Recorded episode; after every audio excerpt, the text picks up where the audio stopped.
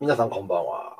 ぶっちゃけナイトの時間がやってまいりました。この番組は、普段ムーブドで働き方トレーナーとして活躍されるプロダッツヨの小林さんに、働き方の真髄を聞いてまいります。ぶっちゃけていくんですけれども、まあ今日は小林さんさんということで、今日のテーマがですね、賢さより大切なバカのすすめということで、今日も小林さんよろしくお願いいたします。お願いしますはい。もともとこれはね、僕はい小さい頃から聞いてはいて、へー、それは。バカにな、バカになりなさいって。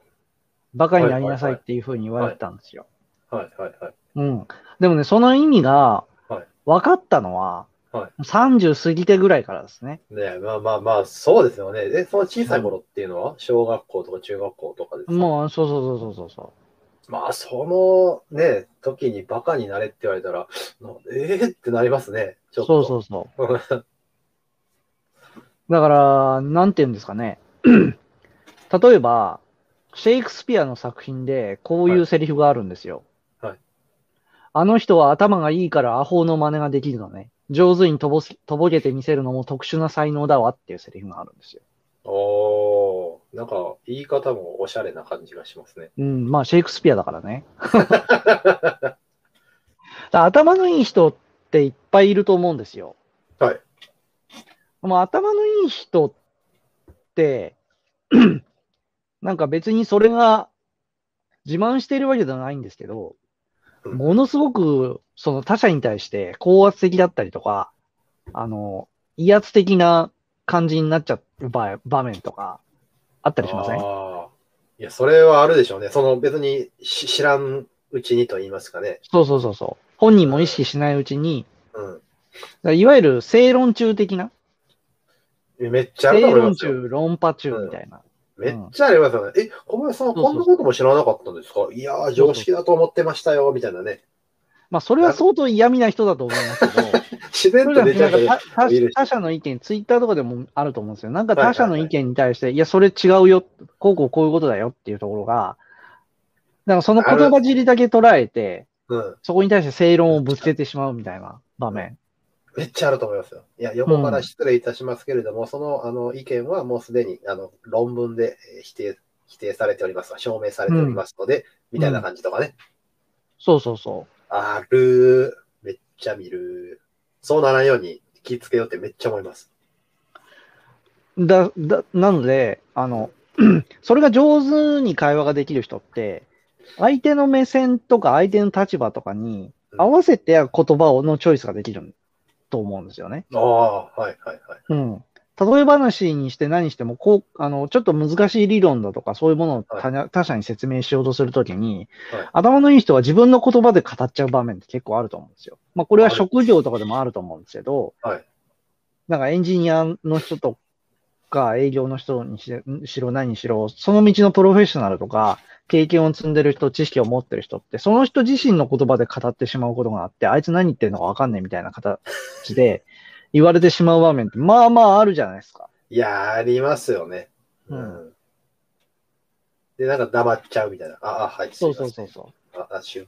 みたいな。本当に頭がいい人ってそこをなんか相手の言葉とかに変換したりだとか、例え話だとかで、上手に相手が理解できるように、こう誘導できる話し方ができるじゃないですか。めっちゃわかりますね。それをされたら、なんかまた、なんでしょうね。あ、確かにわあの僕の意見はちょっと違ってたけれども、もっと知りたいから質問しようってなりますよね。そうそうそうん。う。それって、要するに、まあなんだろう、賢さゲージみたいな、あの、RPG のこうゲージがあるんだとすると、はい賢さ200の人が、賢さ80の人に、はいあの、言葉を合わせるときに、一旦80まで降りてくることができてるわけですよ。ああ、はいはいはいはいはいはい。それって、はい要するに相手の、まあ、なんだ賢い人、その、ああの、賢さレベル200の人と、はいを賢い人だというふうに定義をして、80の人をバカだというふうにすると、一旦バカにならないと説明できないんですよ。ああ、なるほどなるほど。うん。なるほど。まあ確かにそうですね。うんうんうんうん。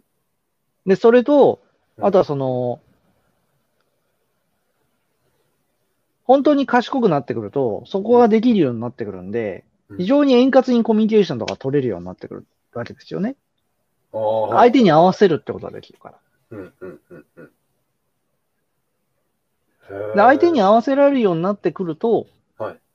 いろいろな物事がうまくいくわけじゃないですか。仕事なんて、仕事にしろ何にしろ、もう社会生活なんて人間関係の塊ですかうん。そうですね。ら。うん。いや、それね、今聞いててめっちゃ思ってたのは、うんあの、小林さんの電車の話、僕の中で。小林さんは、いや、小林さんは、電車の知識がすごいわけですよ。まあ、電車が好きじゃないですか。うん。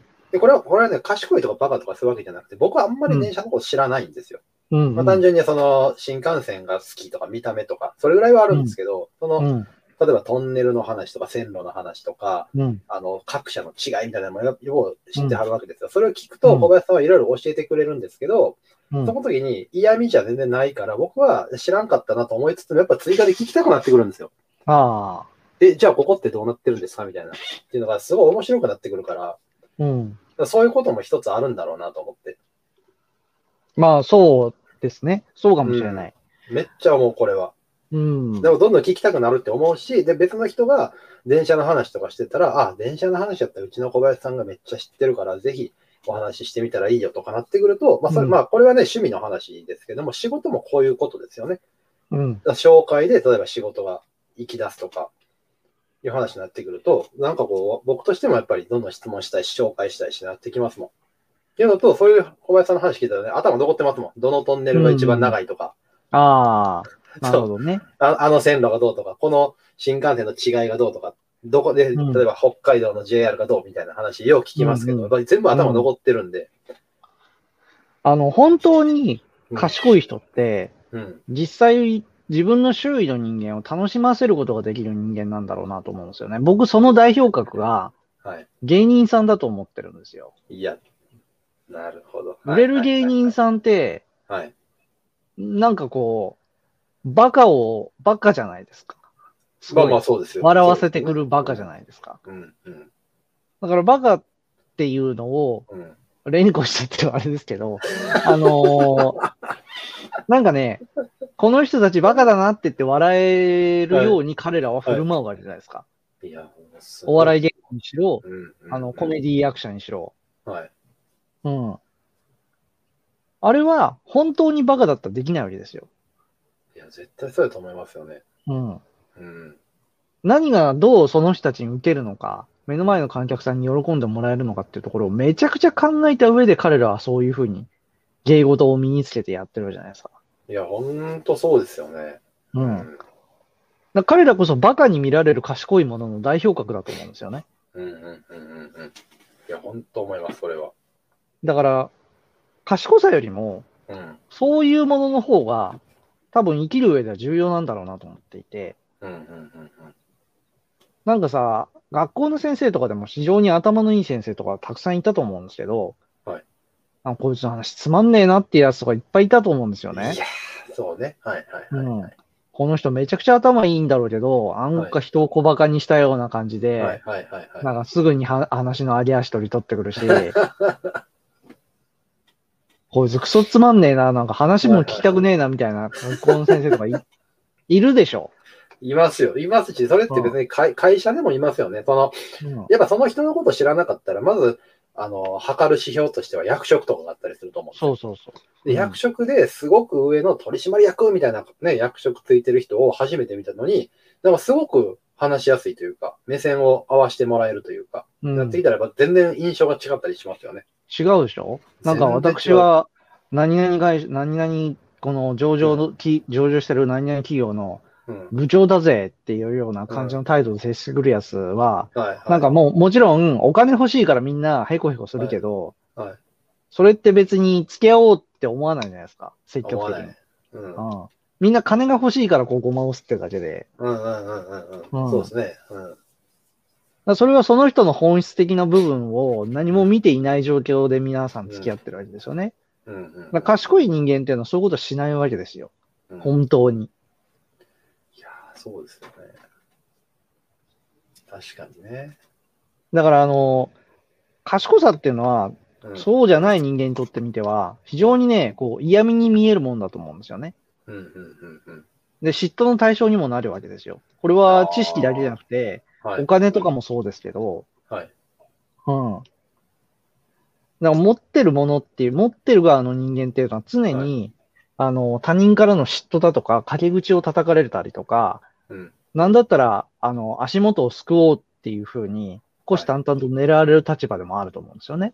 うんうんうんうん。そうですね。そうなった時に、うん。どういうふうに自衛するかっていう話でもあると思うんですけど、うん。やっぱバカに見せておくっていうのはうん非常に重要なんですよね。バカな連中と混ざって、うん。そこのレベル高に合わせられる人間っていうのは、うん要するに脳ある鷹は爪を隠すってやつですよね。はいはい。まさにそうですよね。うん。うーん。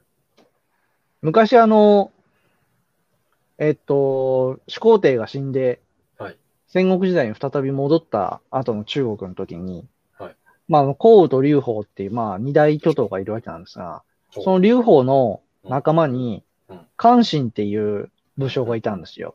関心。はい。うん。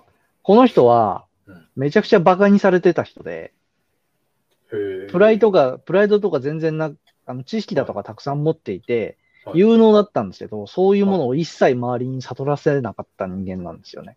へえ。はいはいはいはい。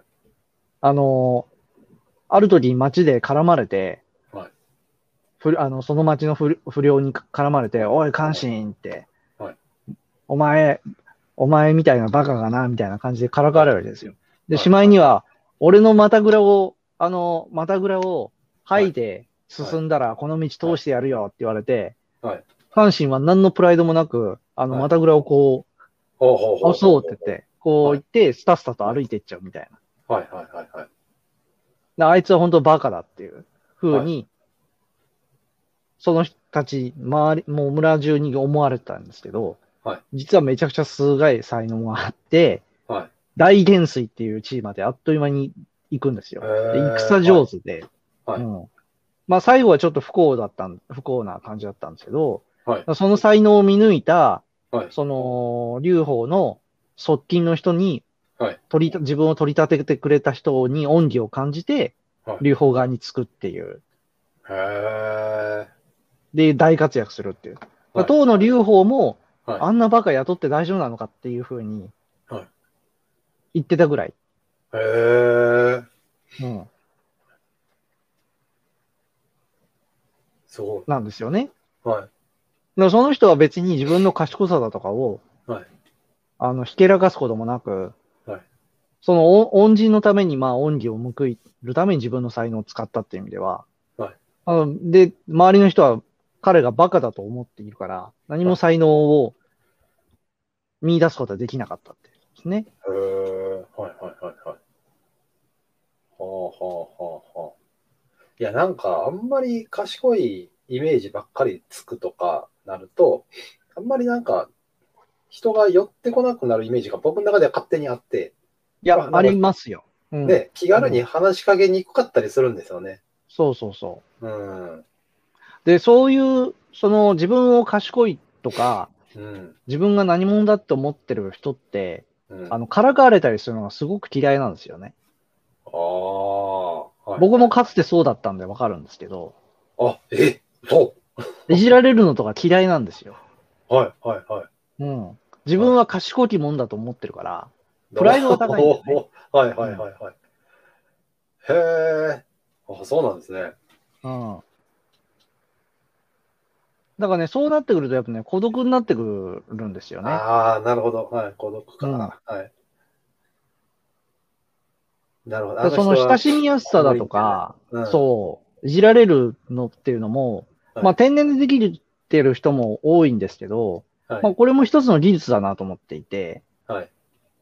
ただ単に自分が、の、なんか仕事に対して知識があるとか、うん。それなりになんか勉強ができるみたいな賢さって、はい。なんか大して世の中で重要じゃないんだろうなっていうのは、本当に思うんですよね、この年になって。ああ、まあ、上には上がいると言いますか、賢い人だけ見たらいくらでもやっぱりいますんでね。うん。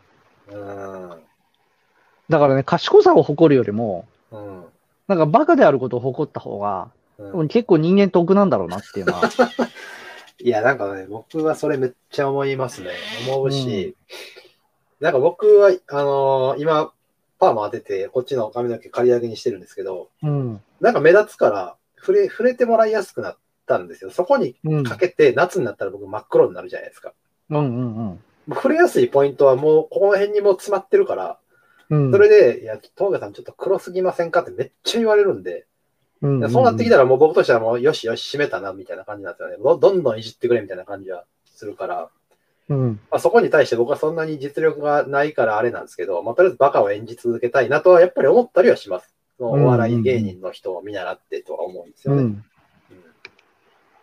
まあ僕も完全にバカに、になりきれてるかっていうとそんなことはないんですけど、はい。ただ思うのは、はい。なんか自分より例えば目上の人だとかとうん。会話をしてるときに、うん。明らかにその人がうん。なんかちょっと勘違いして、うん。勘違いしてることがあったりとかするわけじゃないですか。勘違いした知識だとか、はい勘違いした指示だとかをしてくる場合もありますよね。そういったときに、はい。自分のことを賢いと思ってる人は反論しちゃうんですよ。正論で。ああ、なるほど。いや、それ違いますよ。こうですよ。そうそう。うん。でも大体正論って言われると人間をあんまり愉快な気分にはさせないので、まあね。いいからやれよって話になっちゃうんですが、はいはいはいはい。そこは、なんか僕やっぱりその幼い頃からバカになりなさいって言われた本質はいを考えてはいなかったけど、はいなんとなくおぼろげながら多分理解してた部分なんだろうなと思うのは、はい僕結構その人の指示が間違ってるっていうのは明らかに分かっていても、はい聞くんですよ。一旦、その人の言う通り。はいはいはいはい。で、当然間違った指示なんで間違えるじゃないですか。まあね。はい。うん。はいでも、まあ、それで責められる場合もあるんですが、はい責められた場合も、あ、すはいすいません、させんみたいな感じで、はいうん。ご指示通りやったんですが、うまくいかなかった。よければもう一回教えてくれますかみたいなことをはいはいはいはい。言ったりしてると、はい結構可愛がられるんですよね。ほほほなるほど。はいはいはいはい。特に気難しい職人のおっちゃんだとか、はい。そういう人たちには。はいこれも一つバカになるっていうことなんだろうなっていう。なるほどなるほど。で、それを繰り返していくと、繰り返していくと、あいつはできるやつだってなってくるんですよ。自分のことをはい聞い、言うことを聞いてくれる人間っていうのは人間が、あの、なんだろう、嫌うことはないので、まあそうですよね。うんうんうんうん。そうですね。だからバカになりだす、バカになった方がいいってところの本質の一つは、やっぱ素直だっていうことなんですよね。ああ。はいはいはいはい。うん。騙す側よりも騙される側、騙される、常に騙されてるぐらいのはい素。直さを持ってる人間の方が、はい。何かと社会を渡る上では、非常に有用な場面多いなと思っていて。まあ確かにね、このわががを貫き通すだけではやっぱりなかなか、うん。うん、認めてもらえないと言いますか、うまくいかないことの方が多くなってきますもんね。一人で生きてるわけじゃないから。特に若い頃なんか、自分で何かうん。権限とか権力を持ってないうちとかに賢さを出しても、うん。それほどうまくいく場面ってないよなと思っていて。まああ、あ、本当に自分が賢いんだと思ってるんだったら、多分一人で事業を起こした方が早いんですよ。うん。それでも、組織が大きくなったら、自分がこの組織で一番賢いって思ってる事業者がもしいたとすれば、その会社成長しないですよね。うん。ある程度のところにまで行ったら止まりますよね。うん、うん、そうですね。僕が見てきた中でもそういうのはいっぱいあった。うんうんうんうん。だから中小企業、あの言い方悪いんですけど、中小企業がなぜ中小企業のまま、うん町工場の零細企業がなぜ町工場の零細企業のままかって言ったら、うん意外とこれあるなと思っていて、はいなんか、すごい社長さんとか横暴な人とか多いじゃないですか。まあまあまあ、そういう人も中にはやっぱりいますもんね。うん。うん。その横暴さで会社の規模を決めちゃってるんですよね。なるほどな。確かまあまあ、昔、まあ、前のね、配信でも小林さんも何回もおっしゃられてる、プライドなんてゴミですからみたいな話もね、うん。この辺に関わってくるんでしょうけれども。そうそうそう。うん。だバカであると、賢い上に、賢い上にバカを演じられる人間っていうのはやっぱ器が大きいんですよね。いやーなー、絶対そうですよね。人としての。ううん。ん。わかるわ。どんな人間にでも合わせていけるって、はいはいはいはい。だ自分の目線で会話をしてくれる人間に対して、うん。人はなんか敵意は持てないわけですよ。まあ、そうでしょうね。ううんん。うん。それが全レイヤーにできたら、うん。その話しかけた人間とか周りの人間全員に、あの人は俺の味方でいいてくれるって信頼されるわけですよ。まあ、間違いないでしょうね。うん。うん。こんな強いことい。ないじゃないですかっていう。めっちゃいいと思う。はい。だからバカになってはい、人の言うことを、うんはいと言って聞くぐらいのうん腰の低さ、バカさ加減をうん。持っている人間の方がうん、結果的に自分の思うように世の中を動かせるんだろうなって思うんですよね、僕は。あ賢さを前面に、前面に出して論破するやつよりも、はるあ。かに。うんうん。だって論破してくるやつあんま友達になりたくないじゃないいや、ですか。もうもうめっちゃめんどくさいですよ、そんなやつ。うんほんまに。いちいち論破してくるやつ。ね、うんそれがトップになっちゃうと、意思決定がその人しかできなくなって、みんなが動けなくなるでしょうね、やっぱり。そうん。う。イエスマンばっかになっちゃうんで。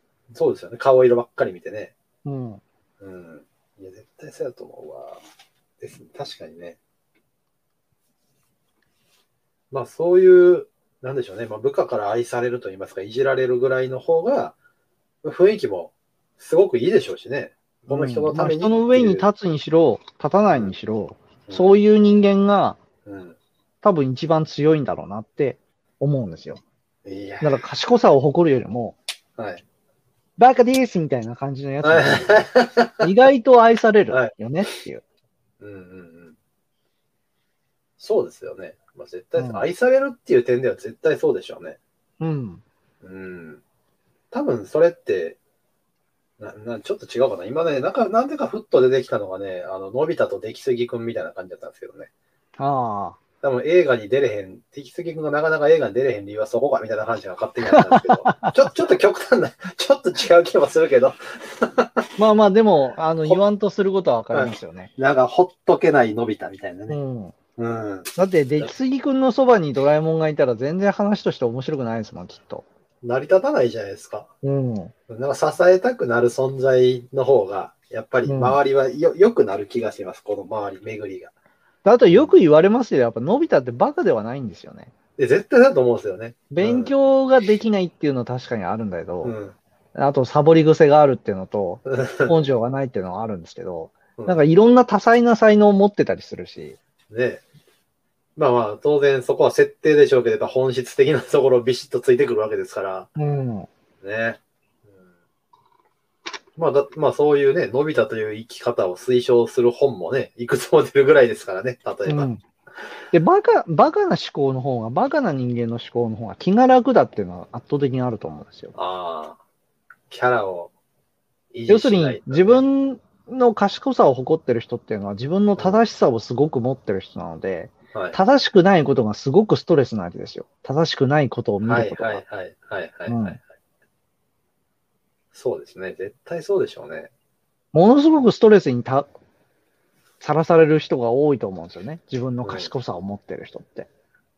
いや、ぜしかもその、そのね、世の中は間違いばっかりだとか、もう周りはアホばっかりやって思うのもあれば、自分のキャラを維持するために、いや、自分はちょっと飲み会に行ってもここんなことはしてはいけないみたいなのもあるでしょうしね、やっぱり。うん。うんキャラも崩せへんし、いろんななんか制制約の中に生きてそうですよね。うん。うん。だからすぐ論破しちゃう人とか、正論言っちゃう人って結構勝ち負けにこだわる人が多いと思うんですよね。はい、論破みたいな感じで。うんせ まあ実際、はい、論破なんて言う人いませんけど、うん。めったに見ませんけど、はい。まあでも気持ち的にはいるでしょうしね。そうそうそうそうそう、はいそういう人ってものすごくストレスにさらされてるんだろうなと思うんですよね。まあですよね。うん、許せへんのでしょうね。なんかそういう掲示板みたいなとこでも、やたらと突っかかっていくとかなったら、いやもう、そうそうそうよよろしいかなって思いますもんね。うん。うん。確かに許せないってあるんでしょうね、どうしても。自分が納得できないことに対して追求するっていう、その追求の探求心は素晴らしいことだと思うんですが、うんなんかそれが、その自分がの賢さだとかを、うんあのーある意味でひけらかすというか、うん賢さによる正しさみたいなのを証明しようっていう考えだとすると、うんまあなんか、本人も不幸だろうし、周りも不幸にしますよねっていう。うん。いや、絶対そうですよね。うん。いや、そそこでね、やっぱ小林さんすごいなって思うのはね、やっぱ知識量があるのに人を論破しようとしいひんのはすごいなと思いますもん。ああ、でもね、それはね、年取ったからですね。若い頃はどっちかというと論破中ではなかったけど、はい。どっちかというと論破型だったと思いますよ。ああ、そうなんですか。正論言いがち、言いがちな感じだった。はい、はい、はい。うん今、そんなん全然ないじゃないですか。うん。それはね、うん年かさを重ねて、やっぱそれなりにバカになることを覚えてきたからですね。なるほど。やっぱり今日の話はね、もう小林さんの経験の賜物みたいなところもあるんですね。うん。へだ本当にだ賢いゲージがあるとすると、賢いゲージがある程度のところまでは賢い人間っていうことを、なんかプライドになるんですけど、ーある程度さらにそこを超えていくとバカになるんですよ、多分。ああ、な賢いから。こそバカになるほどなる。。突き抜けてね。はいはいはいはい。すべてをなんかこう、はいより賢くなっていろんなことを見えるようになってくると、はい要するに人に合わせることができるんで、バカになってくるんですよ。なるほど、なるほど。なるほど知識がないバカの状態からずっとかし知識だとか経験を積んではい賢くなってって、はいでさらに行くと、よりあの、なんだろう、スーパーバカみたいな状態。な。まあ、だから、だから今日のテーマでいくと、賢さより大切なバカの勧めっていうのは、賢くなってはいけないわけでは全くなくて、賢くなる知識をつけることはもちろんインプットは大事っていうのはずっと言い続けることってね、聞き続けてることなんで、そこを突き抜けたスーパーバカになろうぜみたいな話ですよね。そうそうそう。で、スーパーバカになるためには、自分が賢いっていうプライドを全部捨てた方がいいんですよ。うんとかうん、あいつは俺よりバカだとか、はいあのー俺はあいつより賢いっていう、そのはい尊大な気持ちははい。捨てようっていう話。そうね。バカ、んもうね、、バカにする側とバカにされる側だったら、常はいにバカにされる側にいた方がはい。いいんですよ。あ、でもそうでしょうね、本当に。うんうん。で、バカになることのもう一つの利点は、相手が侮ってくれるっていうところありますよね。ああ、はいはいはいはい。いざなんか。かの勝負事になった時にね。うん。うん。確かにね。油断してもらって。そうそうそうそう。っていうのも、まあ、おまけとしてはあります。まあね。うん。相手に軽んじられてるぐらいの方が、うん。結果的に相手を思うようにコントロールできたりするんですよ。うん。うん。確かに。だから、あのーなんて言うんでしょうね。まあ、ちょっともう分からへんし、もう正直に聞いてみようか。知りません、すみませんって聞いてみようかっていう時もあるけれども、その時に、いやいや知ってますよっていうふうに言言ったら、もうメッキ剥がれたら後から痛い目見えますもんね。あ、う。そうそうそうそうそう。うん。そういう人いるじゃないですか、たまに。知ったかぶっちゃう人。そう、なんかね、その知ったかぶりを徹底できずに、うん。徹底してね、最後まで隠し通せたらいいんでしょうけど、それってなかなか難しいし、やっぱり。いやー、無理ですよ。知ったかぶりなんてね、絶対最後までいけないですよ。だから、そう、わかんないことはねもうね、さっさと聞くぐらいの方が。ね、だから本当によくある話としては、打ち合わせ最初聞いたときに、ああ、それですよねって聞いて打ち合わせ終わったら、ババババって調べるっていうのはよくあると思うんですけど、まあまあね。そうし知らないってことをずーっと続けて、知ってますって風を出しちゃうと、バレてたらバレるから、どっかで。でうんどっかの段階では、やっぱ、あの、ごめんなさいみたいな話でね、ちょっと教えてください。言った方が、相手としても、その後の進みが違いますもんね。だから結構僕もやよくやるのは、人と話をしていて、あのー自分がち知ってる知識でも、うん相手が初めて知って教えてくれたってことに対して、僕はあの素直な反応を、え、知らなかったですって反応を返すときあるんですよ。はいはいはいはい。知ってるけど。な うん、知ってるけど、はいそれ知っ、あ、知ってます、知ってます、あ、それ知あ知ってますみたいな感じはいよりかは、はいはいはい、えー、そうなんですか？教えてくれてありがとうございますの方が人間界って円滑に行くじゃないですか。え、はい、絶対行くし、それってあれでしょう。あの、なんかどっかで聞きましたよ。キャバクラのお姉さんのお話みたいなね。サシスセゾンね。あそうそうそうそう。あ、そうそうそう。それそれそれそれそれそれそれ。それキャバ嬢のサシスセゾンねね、まさにそれですよね。うん、そうそうそう。さすが、知らなかった。知らなかった。そうそうそう。すごい。すごい。サシスセか。え、せいって何やったっけ？カシスセ、セなんだっけ？せいなんやったから。なんか、なんかありますよね。でも、まあ似たような感じですよね。で、そうがあるそうはそうなんだ。そうそうそうなんだ。ねそうですよね。はいはいはいはいはい。いやー、本当それやと思いますね。その方が情報もやっぱ聞けますしね。いい話だったりとか。うん。いやー、いいな。まあ、やっぱバカにならなあかんな。ちょっともうちょっと僕もバカになれるように意識をしていきたいなと。いうところで、まあ、今日も結構いい時間が来ましたので、この辺りにしておきましょうか。はいやー、まあ、みんなでこう、ね、今日ご覧になってる皆さんもこうバカになっていきたいなと思います。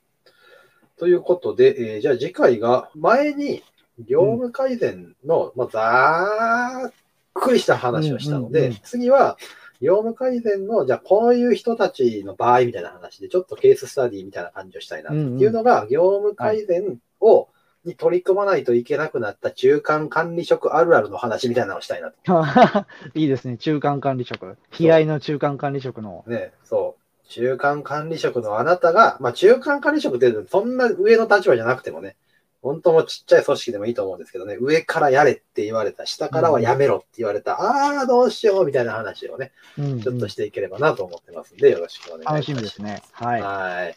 今日はですね、賢さより大切なバカのすすめということでお話をいただきましたので、あ、面白いなと思ったらですね、あの、いいねボタンいただいてですね、まあ、もしコメントありましたら、えーフォーム、もしくはコメント欄にいただければと思いますので、よろしくお願いいたします。またチャンネル登録もいただけましたら大変嬉しいです。ありがとうございます。では、今日も小林さんありがとうございました。ありがとうございました。はい。それではまた次回お会いいたしましょう。それでは、さようなら。さよな